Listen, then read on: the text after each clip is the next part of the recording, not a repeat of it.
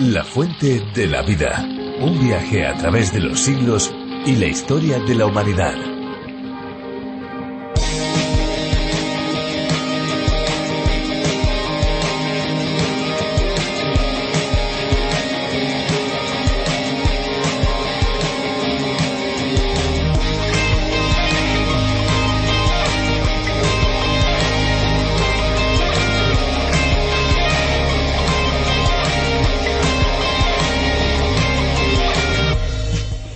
Alcalina es un antioxidante natural, un excelente remedio estimulante y tonificante. Acelera los procesos en el organismo, estabiliza la presión arterial, mejora la asimilación de los alimentos, acelera el metabolismo, mejora el apetito, proporciona vitalidad y energía. El agua alcalina rápidamente regenera los tejidos, ayudando a cicatrizar diferentes heridas, desde pequeños roces e irritaciones en la piel hasta incluso aliviar las úlceras de estómago y del duodeno. El agua alcalina producida por electrólisis tiene una carga negativa alrededor de menos 150 menos 200 milivoltios.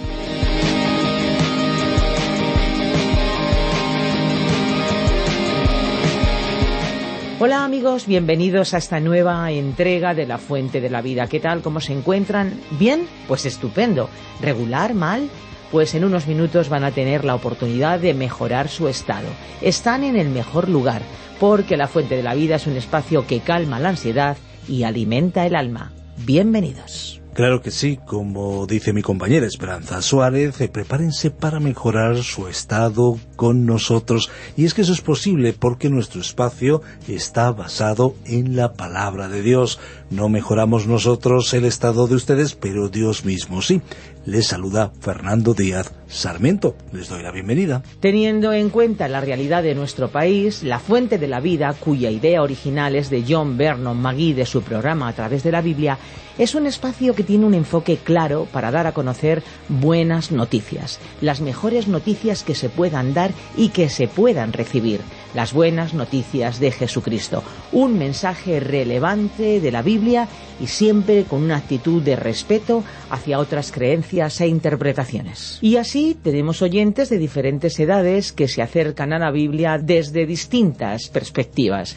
Algunos pertenecen a grupos catecumenales, otros se identifican como sacerdotes, monjas, estudiantes, profesores universitarios, amas de casa, estudiosos de la palabra de Dios, una variedad grande de personas. No sé si lo saben, pero durante el tiempo de misión de la Fuente de la Vida nos llegan testimonios hermosos de cómo la palabra de Dios traspasa fronteras y penetra con poder transformador en los hogares y, lo más importante, en los corazones. Desde luego es extraordinario poder utilizar este medio para el crecimiento y la formación de aquellos que quieren acercarse a la Biblia de una manera profunda y sistemática, así que nosotros ya estamos listos. Sin perder tiempo, damos lugar a uno de los ingredientes característicos también de este espacio, la música. La canción de hoy suena así.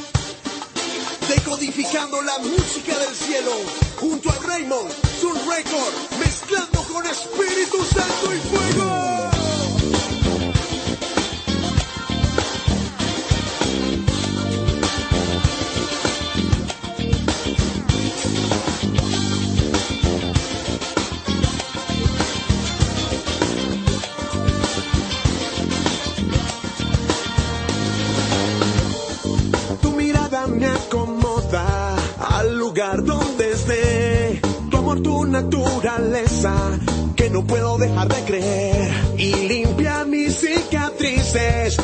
Forma de volver al ayer.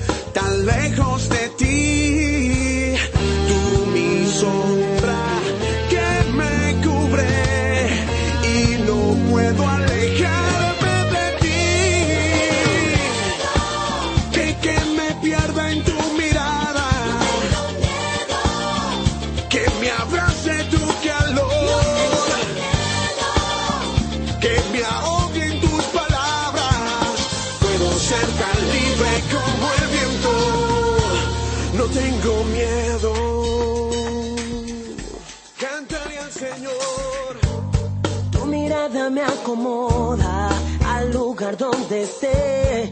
Tu amor, tu naturaleza, no puedo dejar de creer. Tú limpias mis cicatrices y mi forma de volver al ayer,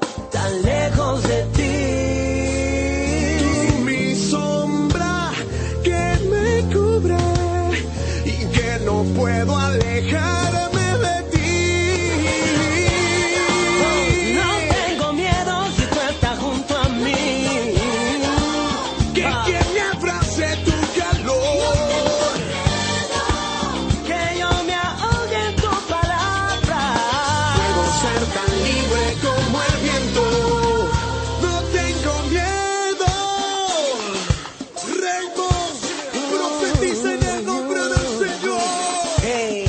vamos a como es. No tengo miedo, soy el hijo del león. Es la razón que pone fuerte a mi corazón. Por eso siempre es un campeón.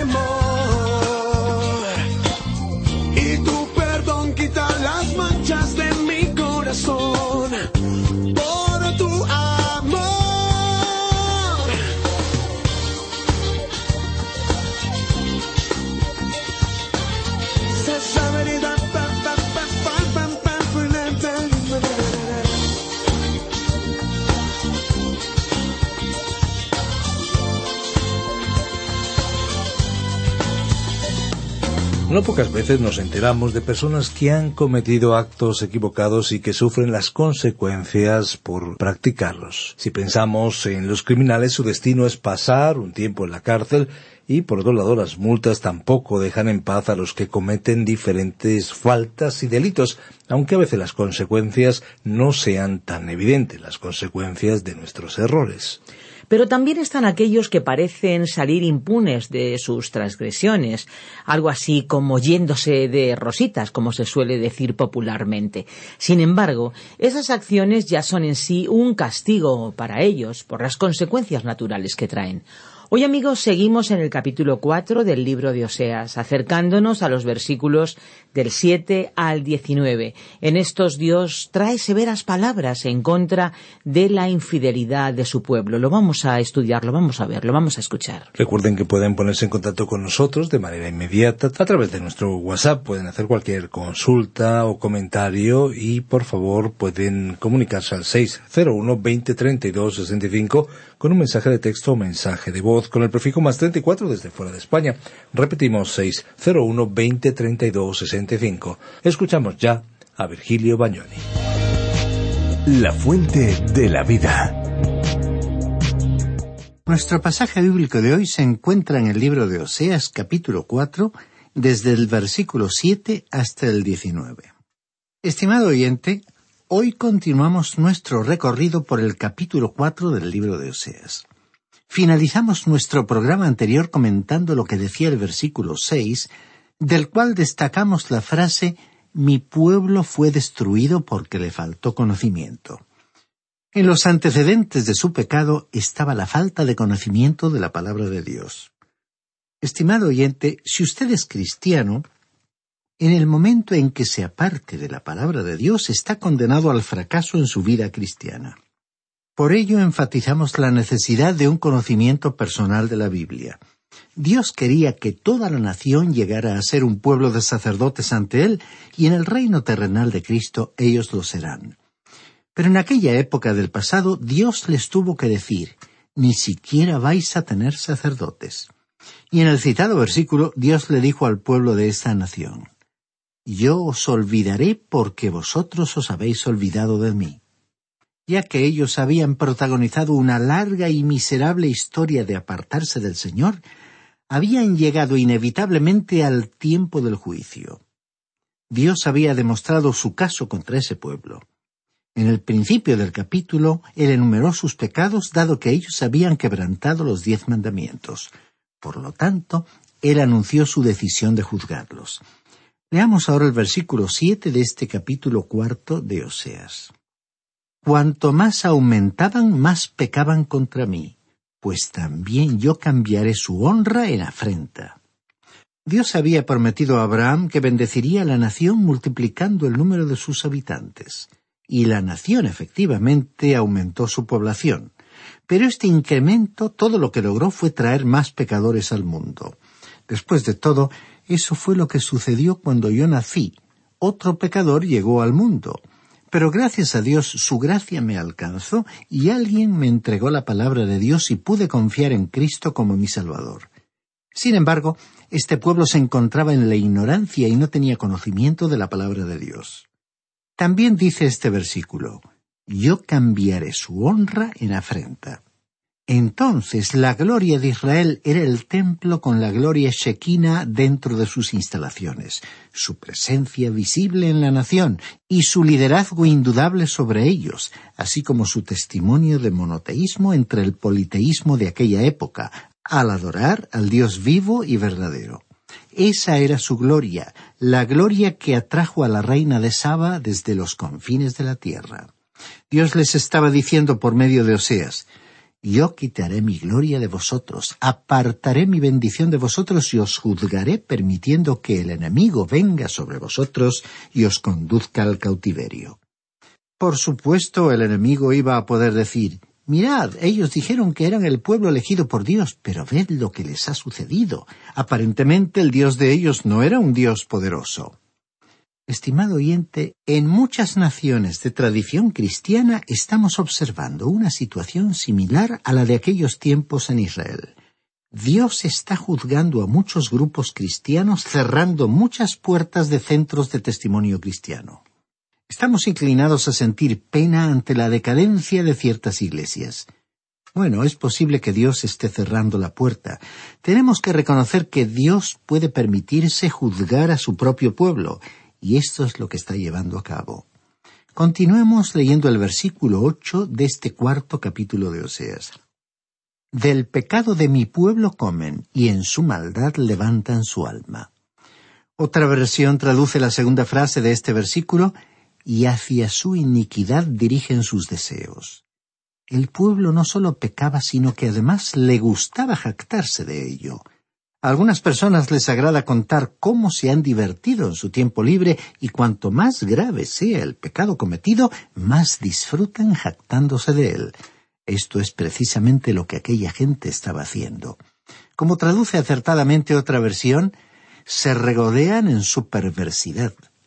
Y dice el versículo nueve Lo mismo será con el pueblo que con el sacerdote. Los castigaré por su conducta y les pagaré conforme a sus obras. El hecho lamentable fue que el sacerdocio de Israel había descendido al nivel de la congregación. El hombre que expone la palabra de Dios desde el púlpito debe mantener una conducta acorde con lo que está enseñando.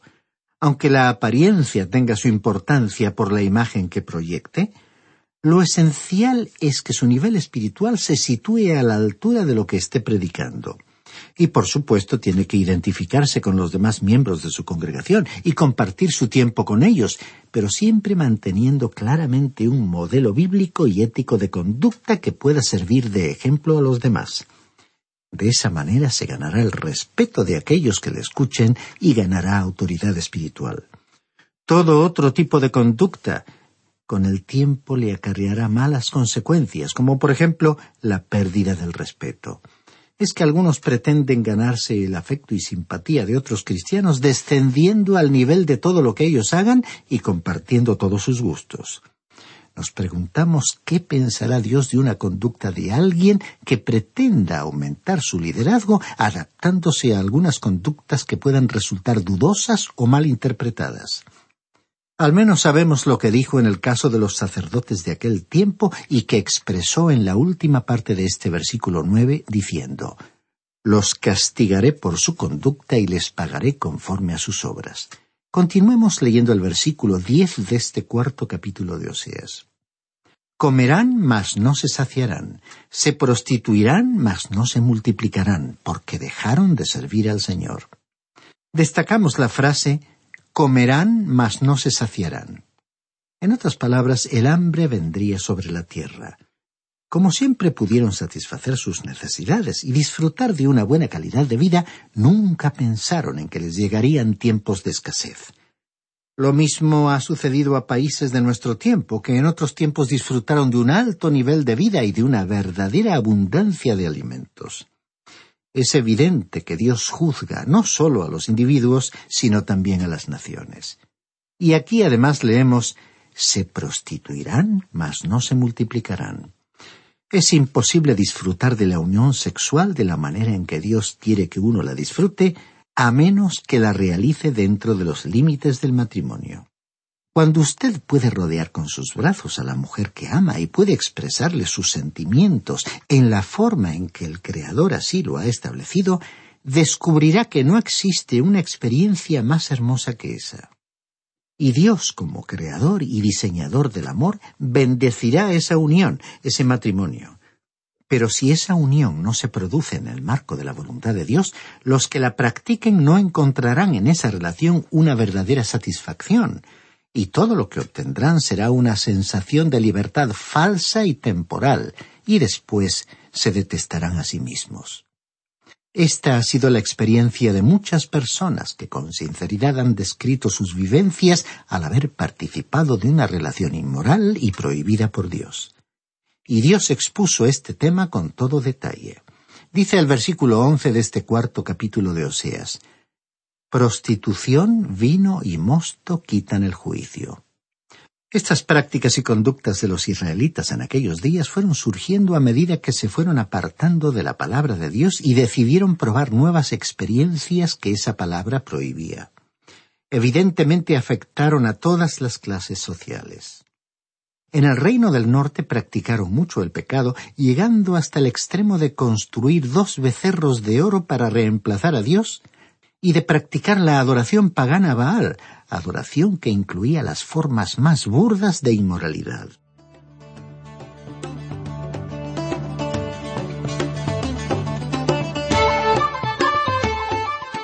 Y continúa diciendo el versículo 12. Mi pueblo consulta a su ídolo de madera y el leño le responde, porque un espíritu de prostitución lo hizo errar y dejaron a su Dios por prostituirse. Él estaba hablando aquí de adulterio espiritual que los apartaba de Dios. Ellos iban a consultar a los ídolos y hoy encontramos que hay mucha gente que trata de seguir a ciertos líderes de sectas que en muchos casos han mostrado un gran interés por el dinero. La gente se deja arrastrar por todo lo exótico y novedoso que aparezca, incluyendo viejas prácticas como por ejemplo la adoración a Satanás. Todo ello contribuye a degradar cada vez más el nivel moral de la sociedad.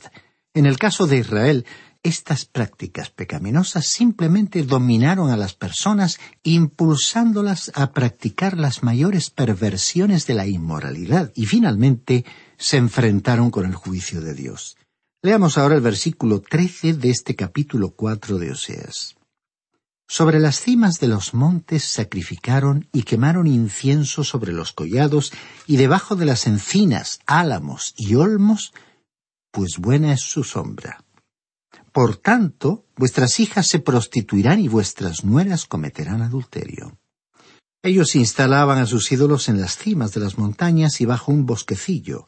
El centro de esta adoración idólatra se encontraba en aquellas arboledas, a la sombra de aquellos árboles el clima era fresco y el entorno mismo los convertían en lugares agradables para ir. Dice aquí, Por tanto vuestras hijas se prostituirán y vuestras nueras cometerán adulterio.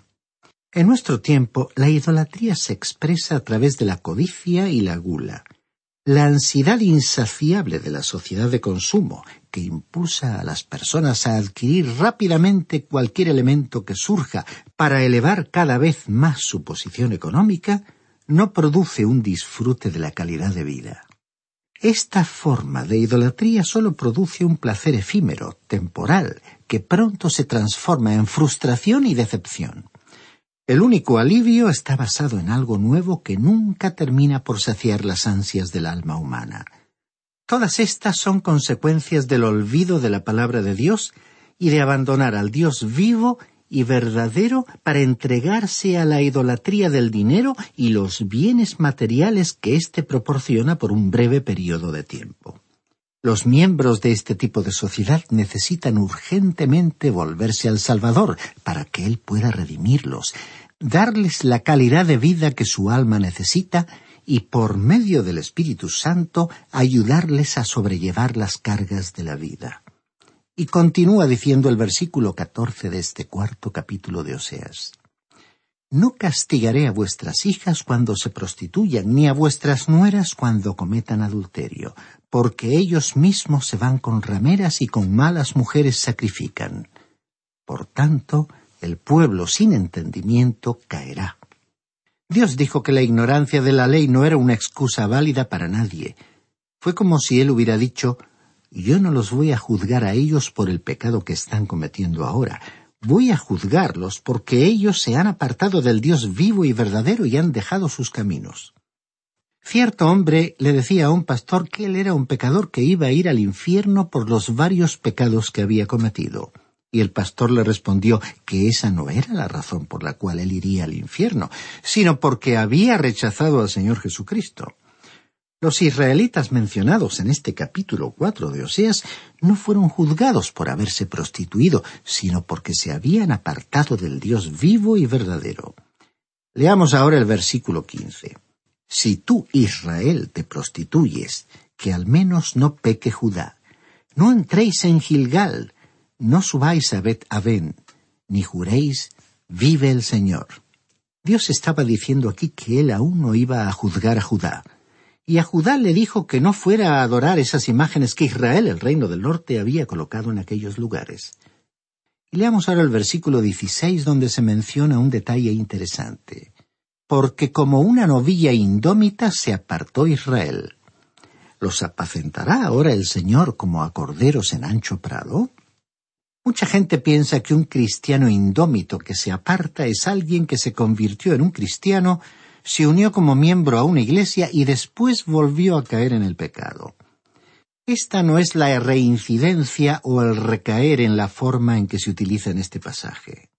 Creemos que esto se puede ilustrar pensando en la forma en que los ganaderos a veces tienen que llevar a su ganado de un lugar a otro. Antiguamente, cuando el ganadero quería trasladar a su ganado al mercado, lo colocaba en grandes carretas para poder transportarlo. Para que la novilla entrara a esa carreta, él ponía una rampa de madera en el extremo posterior de la carreta por la cual intentaría que el animal subiera. Y entonces colocaba una cuerda alrededor de la novilla para tirar de ella, y además colocaría a alguien detrás de ella para que la empujara. El animal subía unos pasos por la rampa y a veces, porque no quería seguir subiendo o se asustaba, ponía rígidas sus patas delanteras. ¿Y sabe usted qué sucedía entonces? No se podía tirar de él desde la carreta ni tampoco empujarlo por detrás, pues el animal simplemente comenzaba a deslizarse hacia atrás. Este incidente nos ilustra lo que significa en este contexto la frase porque como novilla indómita se apartó Israel. Este pueblo estaba, como la novilla, poniendo rígidas sus patas delanteras, y en vez de ser guiado por Dios, estaba todo el tiempo deslizándose hacia atrás. Estimado oyente, uno comienza a deslizarse hacia atrás cuando le da la espalda a Dios, endurece su cuello y su mente limitada y piensa que no quiere obedecer a la palabra de Dios. Cuando usted se niega a seguir el camino por el cual Dios quiere guiarle, entonces usted está recayendo, deslizándose hacia atrás. En este pasaje vemos, pues, que Dios llamó a Israel una novilla indómita. Jeremías y Oseas hablaron de la nación que se negaba a ser guiada por Dios y ambos se dirigieron a una nación preparada para ser conducida al cautiverio. Israel, o el reino del norte, y Judá, o el reino del sur, fueron culpables de deslizarse, de retroceder, de reincidir en su actitud y en su pecado, de negarse a ser guiados por Dios y de negarse a volver a Dios. Nuestra lectura bíblica continúa con el versículo 17 de este capítulo 4. Efraín es dado a ídolos, déjalo. El nombre Efraín aparece unas treinta y seis veces en este libro. Dios escogió el nombre de una de las tribus del reino del norte y lo aplicó a todas las diez tribus. A veces nos hemos preguntado con qué propósito utilizó Dios este nombre. ¿Fue una expresión de cariño o una expresión para poner en ridículo? Y hemos llegado a la conclusión de que se utilizó como una expresión de cariño. En realidad fue su nombre preferido para el reino del norte. Estas diez tribus se habían rebelado e Israel en el norte no tenía verdaderamente un nombre como nación. Era Judá en el sur la que era realmente la nación. Creemos entonces que Dios empleó el nombre Efraín como un término cariñoso. Este término fue usado por todo este libro del profeta Oseas. Y también leímos que Dios dijo, Efraín es dado a ídolos, déjalo. Y él pronunció estas palabras con cierta nostalgia, digamos, como si dijera, ojalá no se hubiera apartado pero también las expresó con la connotación de un carácter definitivo. Si una persona continúa con su actitud obstinada y persiste en su condición de estar apartada de Dios, negándose a escucharle, llegará un día en el cual Dios ya no le hable más. Leamos ahora el versículo 18 de este cuarto capítulo de Oseas. Su bebida se corrompió, se entregaron a la prostitución, sus príncipes amaron lo que avergüenza. Otra versión traduce acabada su bebida y otra dice cuando ya no tienen licor. Su forma incesante de pecar los llevaba inmediatamente a practicar un pecado después de otro. La embriaguez y la prostitución dominaron de tal manera aquella sociedad que sus máximos dirigentes corrompieron e invirtieron sus propios valores y al preferir la deshonra perdieron la dignidad de su posición de autoridad. Y finalizando nuestra lectura de hoy, leamos el versículo 19. Un viento los llevará en sus alas y se avergonzarán de sus sacrificios. Algunas personas son arrastradas de un lado para otro por cualquier tendencia doctrinal. Y a los miembros de aquel pueblo Dios les dijo que quedarían avergonzados por sus sacrificios paganos antes de que llegara su fin. Y así llegamos, estimado oyente, al final del capítulo 4 de Oseas. Le sugerimos comenzar a leer el capítulo 5 para familiarizarse con su contenido y le invitamos a acompañarnos en su estudio.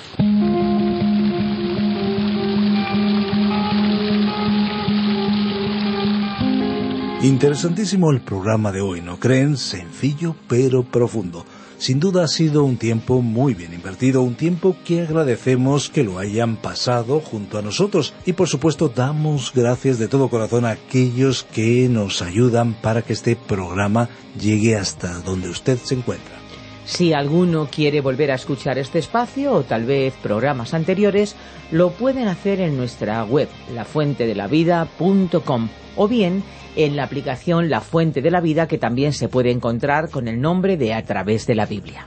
Nuestras vías de comunicación más inmediatas son el teléfono 91 422 0524, recuerden 91 422 0524 y el WhatsApp el 601 203 265. Recibimos sus mensajes de texto y de voz. Y si desean enviarnos un correo electrónico lo pueden hacer a la dirección info arroba radioencuentro.net y también info arroba lafuentedelavida.com. Si les ha gustado, si les ha interesado el espacio de hoy, estamos seguros que volverán en el próximo.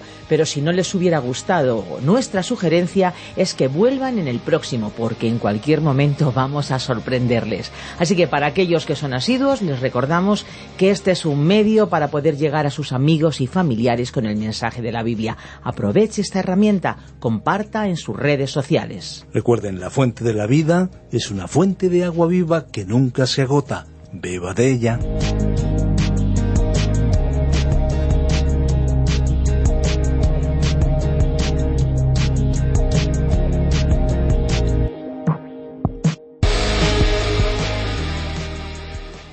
Este ha sido un programa de Radio Transmundial producido por Radio Encuentro, Radio Cadena de Vida.